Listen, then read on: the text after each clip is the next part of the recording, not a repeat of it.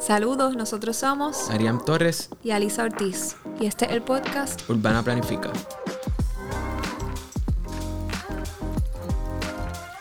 Huepa, saludo a todos y todas. Le damos la bienvenida al podcast Urbana Planifica.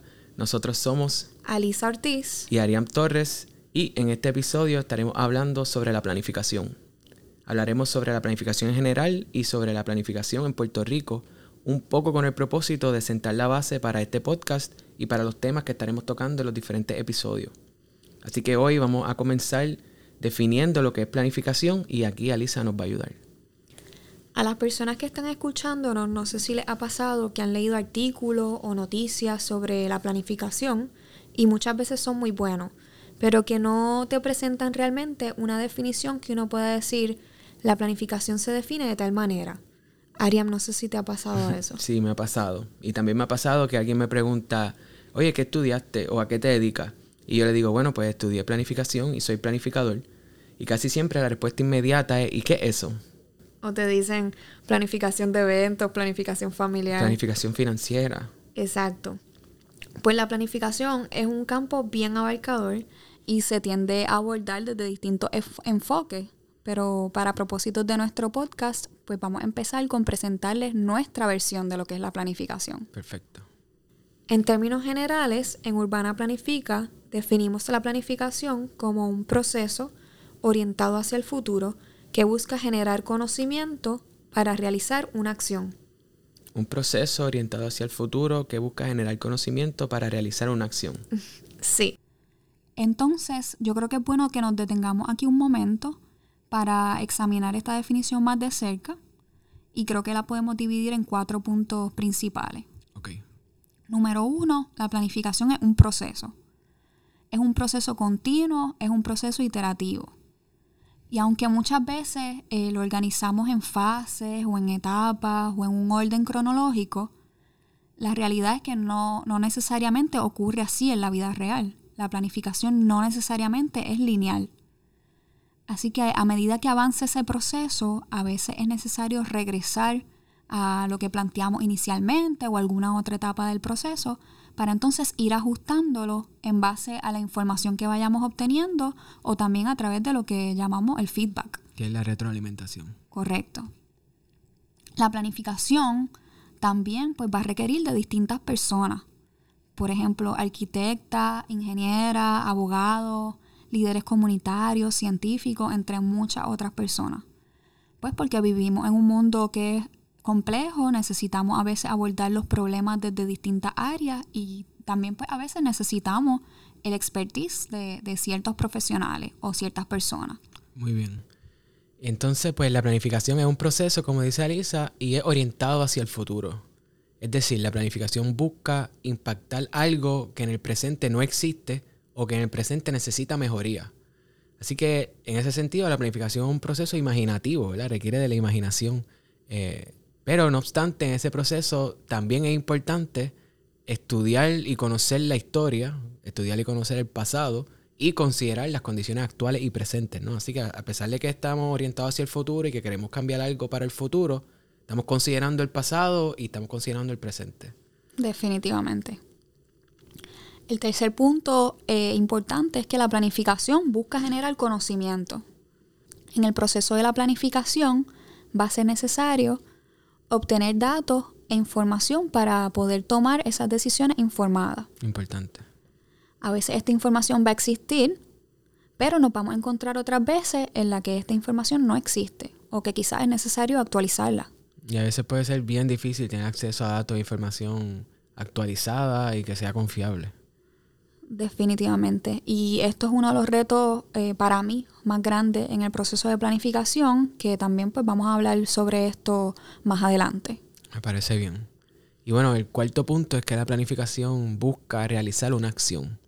Básicamente el, el propósito, quizás el más fundamental de la planificación es imaginar un escenario futuro que se quiere y establecer los pasos a seguir para alcanzarlo.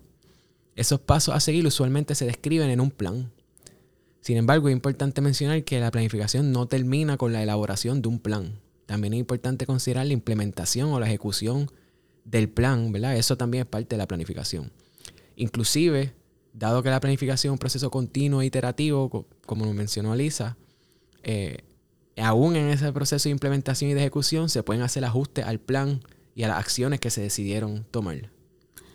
Definitivamente, y eso es algo que a veces queda en el olvido, se nos olvida que los planes son eh, documentos eh, dinámicos, son documentos vivos, que hay que entonces regresar a ellos e ir modificándolo a través del proceso de planificación. No es que se queda, se, se elaboró ese plan y se publica y ya eso es final. No, y que muchas veces se toman decisiones en un momento dado, eh, pero ocurren un montón de eventos o situaciones que cambian la realidad. O sea, por ejemplo, como hemos hablado anteriormente, en nuestro, en nuestro caso de los huracanes Irma y María, pues un plan que se hizo antes de esos huracanes estaba considerando unas cosas bien diferentes a lo que es el Puerto Rico que conocemos hoy. Claro que sí, y a eso le puedes sumar hasta otros eventos como los terremotos, la pandemia, que entonces van cambiando la realidad del lugar donde estamos planificando. Exactamente. Pues bien, ya tenemos una idea general de lo que es la planificación. Ahora nos corresponde hablar un poco sobre cuál es el rol del planificador o de la planificadora. Pues un planificador o planificadora o el grupo de planificadores van a ser esas personas que dirigen el proceso de planificación y que también pueden ayudar a identificar las distintas personas, los grupos o entidades que van a ser necesarios para llevar a cabo los distintos proyectos. Vas a ver entonces que dependiendo del proyecto eh, hay distintos tipos de planificadores. Vas a ver planificadores a veces de transportación, vas a ver planificadores ambientales, vas a ver planificadores económicos. Y esto entonces es porque para tratar de facilitar un poco la disciplina, muchas veces se tiende a dividir en categorías. Mm, y una de las categorías más comunes que probablemente las personas han escuchado es la de planificación urbana. Exacto. Así que yo creo que como parte de este episodio también es importante definir qué es la planificación urbana. Es importante. Bueno, pues la planificación urbana se enfoca principalmente en el diseño, desarrollo y manejo del entorno o ambiente construido.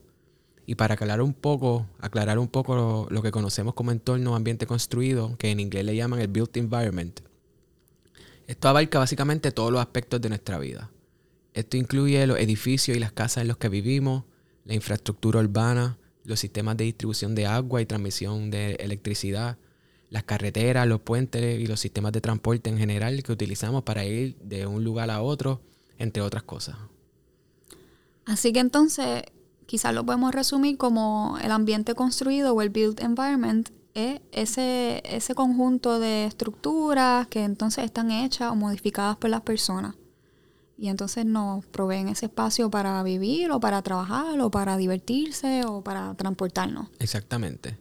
Entonces, dicho eso, y recordando, ¿verdad?, que la planificación urbana entonces se enfoca principalmente en el diseño, el desarrollo y manejo de esos espacios y esos entornos construidos, podemos decir que el objetivo principal de la planificación urbana es guiar el desarrollo de un país, de un municipio o de un área o una región en particular, que favorezca el bienestar de sus residentes actuales, y de los residentes futuros mediante la creación y el desarrollo y el mantenimiento de estos espacios, pero de manera conveniente, de manera útil, de manera atractiva, de manera eficiente y de manera equitativa.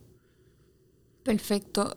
Eh, voy a aprovechar aquí y hacer una pausa porque estás tocando dos puntos sumamente importantes. En primer lugar, reconocer que la planificación entonces va dirigida al bienestar de la, a buscar ese bienestar de nuestra población. Exacto. Número uno, eso incluye todos los sectores de nuestra población. Exacto. Tomando en consideración la equidad, como lo que, lo que dijiste. Y número dos, hay que tomar en consideración la, tanto la población actual como la población futura. Correcto. Y esto ahora mismo presenta un reto para los planificadores y planificadoras por nuestro contexto. Así que quizás eh, debemos entrar un poco más eh, en lo que es la planificación dentro del contexto de Puerto Rico para que las personas que nos están escuchando eh, puedan entender un poco más. Me parece bien. Pues mira, a diferencia de lo que mucha gente puede pensar, en Puerto Rico siempre ha habido planificación. Y es curioso porque lo que más uno escucha por ahí en la calle es que, ah, en Puerto Rico no se planifica. Ok, ok, ok, espérate. Porque el otro día estaba buscando eh, porque quería poner un número más o menos de cuántos planes existen en Puerto Rico.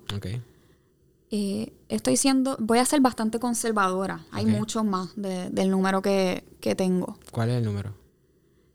Hay aproximadamente 200 planes. Wow, Y yo me atrevo a decir que hay muchos, muchos, muchos más. wow. Porque solamente estoy incluyendo los planes territoriales, que son los planes de, de los municipios para la ordenación de su territorio, Ok. Planes sectoriales, los planes de mitigación de riesgo de los municipios y de Puerto Rico, y los planes de acción para el manejo de los fondos de recuperación. Wow. Que ahí dentro de esos planes de acción se están haciendo también planes de recuperación municipal para los 78 municipios. Exacto. Y también se están haciendo planes de, en las comunidades para la resiliencia comunitaria. Ok. So puede ser que hayan 300 planes. Yo me atrevo a decir mucho, mucho, mucho más que eso. Wow. Bueno, pues hay planificación. Pero podemos ir tan atrás como para los tiempos en donde nuestra población taína se ubicó en el archipiélago por primera vez. Hoy día, ¿verdad? Pues tenemos libros, tenemos museos, tenemos parques indígenas que muestran cómo los taínos planificaban desde su organización política y social, sus prácticas agrícolas, prácticas de economía agrícola, la elaboración de instrumentos y materiales domésticos y de casa, el diseño y la ubicación de las viviendas, de las áreas comunales, de los espacios de valor espiritual para ellos, entre muchas otras cosas. O sea que tú me estás diciendo que los yucayeques eh, estaban planificados. Los yucayeques eran parte de la planificación de los taínos, exacto. Y bueno, luego, ¿verdad? Eso es por encimita. Luego, pues, los españoles implementaron en Puerto Rico y en el Caribe y en América en general una serie de ordenanzas eh, que luego se conocieron como las, ley de, las leyes de Indias para el establecimiento de los centros urbanos, incluyendo la construcción de las plazas públicas y básicamente establecían ciertos criterios para el desarrollo de las ciudades.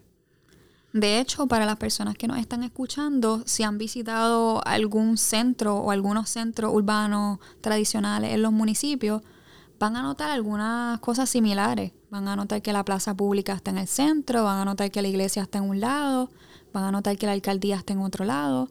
Pues básicamente eso se, eso tiene base en esa ley de India. Correcto. Y esas leyes pues establecían eh, las tierras que se iban a utilizar, cómo debían ser los accesos, cuáles eran los parámetros de construcción, eh, ¿verdad? Dónde iba a estar la- las dimensiones de la plaza, dónde iba a estar la ubicación de la iglesia, la alcaldía, pero también las edificaciones de alrededor, las distancias a otras zonas, ¿verdad? Las zonas residenciales, zonas agrícolas, entre otras cosas.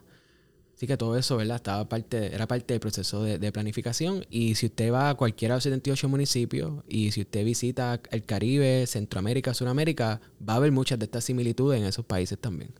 Entonces, luego de los españoles, llegó Estados Unidos y para la década de los 30 se comenzaron algunos esfuerzos formales de planificación, particularmente con el establecimiento del Puerto Rico Emergency Relief Administration, mejor conocido como la PRERA, que tenía el objetivo de invertir en proyectos de obras públicas y mejoras capitales en Puerto Rico y que formaba parte de lo que era el nuevo trato del presidente Roosevelt. Y Ariam, como parte de esto, me, me di otra tarea como preparación de este episodio. Entonces me puse a buscar sobre esto y encontré un artículo de 80 grados del profesor Juan Justi Cordero que habla sobre este periodo. Y de hecho menciona que para esos momentos en Puerto Rico había mucha pobreza extrema. Estamos hablando de los 30, ¿verdad? De la Gran Depresión. Habían problemas con la industria azucarera y además de eso, había pasado por, por Puerto Rico dos huracanes fuertes. San Felipe en 1928 y San Ciprián en 1932. Y para esa época también este, se desarrolla lo que hoy se conoce como el Plan Chaldón de 1934, que bien puede ser uno de los primeros documentos formales de planificación moderna en Puerto Rico y que llevó a la creación de la Puerto Rico Reconstruction Administration o la APRA en el 1935. Entonces, podemos, esto es bien interesante, porque podemos ver cómo en Puerto Rico se está hablando de emergencia, de recuperación, de reconstrucción desde la década de los 1930. Exacto. Y estamos ya en el 2022, casi 90 años después. Y son entonces pues temas similares que estamos hablando de fondos federales para la recuperación y reconstrucción. Demasiado interesante. Hemos básicamente batallado con lo mismo por casi 100 años. Y pues vale la pena preguntarse si en 25 o 30 años todavía seguiremos eh, con lo mismo. Pues yo espero que no. Claro, y, y, y que, ¿verdad? Bueno, la idea sería desarrollar, que desarrollemos la capacidad de prepararnos adecuadamente, de invertir en proyectos de mitigación que realmente mitiguen los peligros naturales y de mejorar las condiciones socioeconómicas de las poblaciones más desventajadas, ¿verdad? Para así poder evitar futuros desastres. Y bueno, pues nada, eh, entonces para 1941 el presidente de Estados Unidos, Roosevelt, nombró a Rexford Tocqueville como gobernador de Puerto Rico, que por cierto fue el último gobernador estadounidense que tuvo Puerto Rico.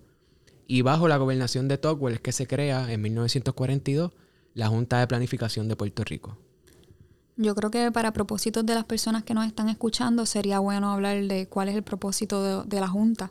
Exacto, pues principalmente, ¿verdad? El propósito de la Junta era guiar el desarrollo social, económico y físico de Puerto Rico. Y un aspecto interesante de esto es que cuando se crea la Junta de Planificación, se crea con un nivel de autonomía que ninguna otra agencia en el país tenía. Inclusive se decía que la idea era que la Junta de Planificación fuera el cuarto poder del gobierno. Y no estamos hablando del cuarto poder de Jay Fonseca ni nada de eso. O sea, en nuestro sistema político nosotros tenemos tres ramas o tres poderes de gobierno, que es la rama ejecutiva, la rama legislativa y la rama judicial. Pues la idea era que la cuarta rama fuera la planificación. Y la idea era mayormente proteger la planificación de los vaivenes y los intereses políticos, ¿verdad? Normales.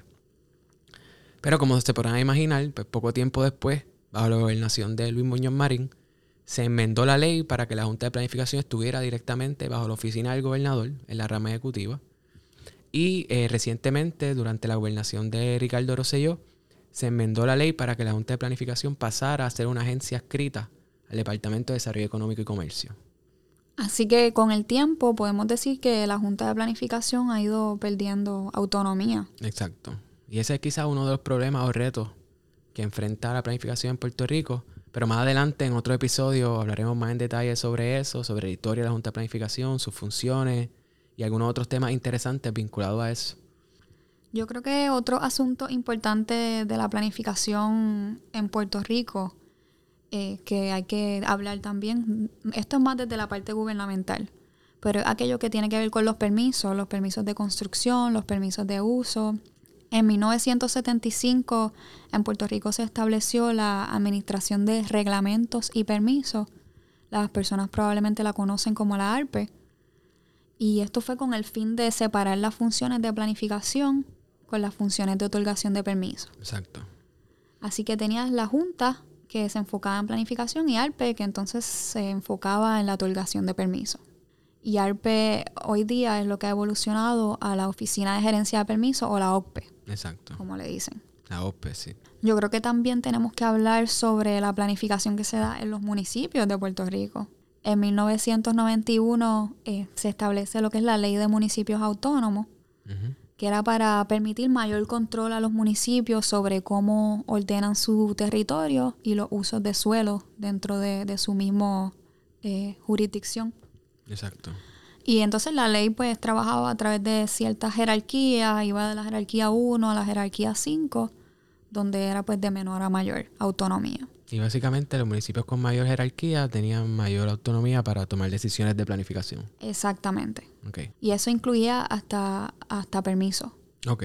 Sí. Okay. Entonces, pues esta ley fue derogada ya y es lo que hoy día se conoce básicamente como el Código Municipal que fue aprobado tan recientemente como el 2020, agosto de 2020 si no me equivoco. Okay, okay. También trabaja con el sistema de jerarquía, pero se han cambiado algunas cositas, ahora en vez de la jerarquía 1 a la 5 va de la 1 a la 3, entre otras cosas. Okay. Y entonces no se nos puede quedar algo sumamente importante que es la Escuela Graduada de Planificación de Puerto Rico, que es la encargada entonces de preparar esos profesionales de planificación y que fue establecida en el 1965. Exacto, y yo creo que la mayoría de las personas que son planificadores o planificadoras en Puerto Rico pasan por la Escuela Graduada de Planificación. Exacto, de hecho nosotros somos egresados de la EGP. Definitivo, sí. También podemos mencionar que existe lo que es la Sociedad Puertorriqueña de Planificación, que es una organización para los profesionales de la planificación, que entre otras cosas pues provee oportunidades de educación continua. Exacto. Así que nada, básicamente tenemos en Puerto Rico, en términos de planificación, tenemos la Junta de Planificación, tenemos la OSPE, que se encarga de los permisos, tenemos los municipios, que muchos de ellos hacen su propia planificación y pueden dar permisos también. Y existen además otras agencias como el Departamento de Recursos Naturales y Ambientales, el Instituto de Cultura Puertorriqueña, la Compañía de Turismo y otras, ¿verdad?, que también hacen planificación. Y de nuevo, ¿verdad? Este, estamos hablando en gran medida de lo que es el sector gubernamental y, y bueno, como todas las cosas del gobierno, pues existen unos retos. Exacto. En el campo de la planificación, y estoy segura que esto aplica a muchos otros campos también, hay algunas dificultades. Y yo creo que aquí podemos hablar hoy sobre tres de ellas, ¿verdad? No son, no son todas, pero podemos hablar sobre tres principales, que son el acceso a la información, la capacidad y colaboración y la participación ciudadana. Voy a empezar con, lo, con una que tiene mucha relevancia para lo que hacemos aquí en Urbana Planifica, que es el acceso a la información. No solamente acceso a información, sino a información confiable y actualizada. La base de cualquier proceso de planificación es conocer las condiciones y necesidades de una población, de una comunidad, un municipio, país, cualquier otra región. Y entonces, por lo tanto, es una parte esencial es recoger o levantar datos e información para llevar a cabo un proceso informado. Estos, estos datos e información pueden obtenerse de distintos lugares y fuentes como estadísticas del censo, una encuesta sobre la población de un área, datos sobre la calidad de un cuerpo de agua, datos sobre la ubicación y condición de, de la infraestructura de transportación, información sobre necesidades de una comunidad y por ahí hay muchos, muchos ejemplos más. Pero para obtener esta información, a veces se presentan distintos retos. Por ejemplo, la información que necesito, ¿existe o hay que levantarla? Si hay que levantarla, le va a añadir tiempo al proceso de planificación.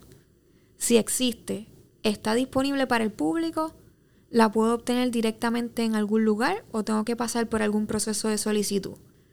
si existe, cuándo se recopiló. Y eso es importante por lo que estábamos hablando ahorita, ¿verdad? Una información recopilada antes de los huracanes quizás no, no está tan actualizada como una información recopilada luego de estos eventos.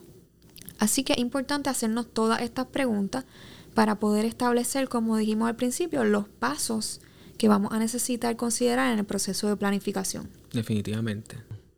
Bueno, y para nosotros, ¿verdad? Urbana Planifica, lo ideal es, y, siempre decimos esto, eh, que los datos y la información eh, que se recopilen, hacerlos disponibles para el público, ¿verdad? Y que sean fáciles de entender.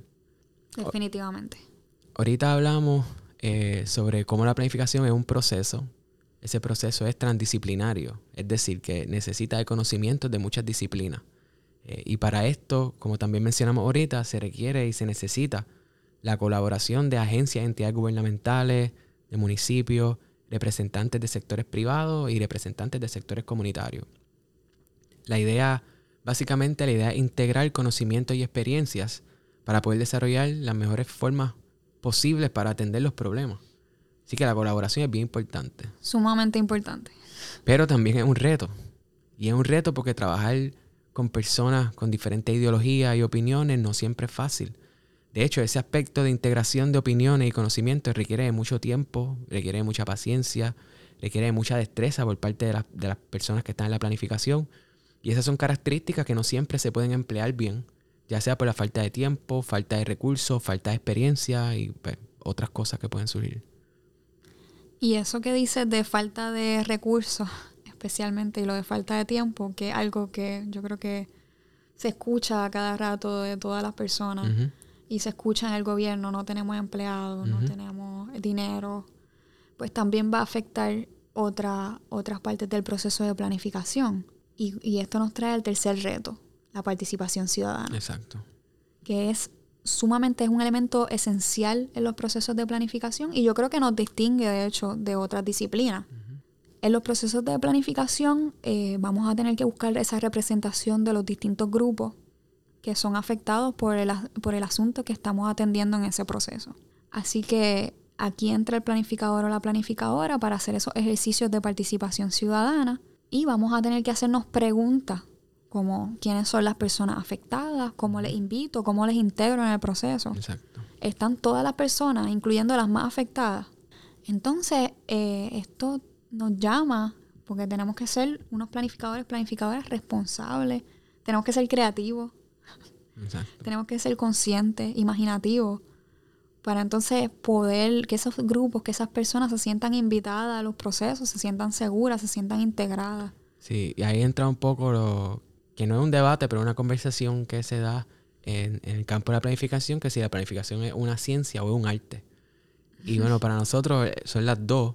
Eh, por un lado, la ciencia, ¿verdad? Cuando necesitamos todo lo que estaba mencionando Alisa, de la recopilación de información, hacer los estudios, hacer los análisis, eso pues emplea algún grado de, proceso científico. Pero por otro lado, cuando hablamos de colaborar con otras entidades, cuando hablamos de participación ciudadana, pues ahí lo que más hace falta es un poco de arte, ¿no? De, de buscar formas creativas para manejar los recursos escasos que se tienen y poder sacarle el mayor provecho, ¿verdad? Como que cómo atendemos la participación ciudadana, cómo nos aseguramos de que esa participación ciudadana sea equitativa, qué opciones y qué oportunidades le proveemos a la ciudadanía para que pueda participar y formar parte del proceso de toma de decisiones. Y eso de la participación ciudadana, de hecho, uno de los temas que aquí en Urbana Planifica nos interesa mucho y que especialmente desde la perspectiva comunitaria y que va a seguir saliendo en muchos de, de nuestros episodios. Así es. Bueno, pues estamos llegando ya aquí al final de este episodio. Hemos, hemos dicho mucha información, muchos datos. Así que queremos hacer quizás una, una recapitulación corta. Me parece bien. Número uno, comenzamos definiendo lo que era la planificación. y vuelvo a mencionarlo como nuestra versión de, de esa definición, que es un proceso orientado hacia el futuro que busca generar conocimiento para realizar una acción. Y por, y por cierto, Alisa, eh, queremos invitar a las personas que nos están escuchando a que busquen, que escribimos una columna precisamente sobre eso, que salió publicada en el periódico El Metro.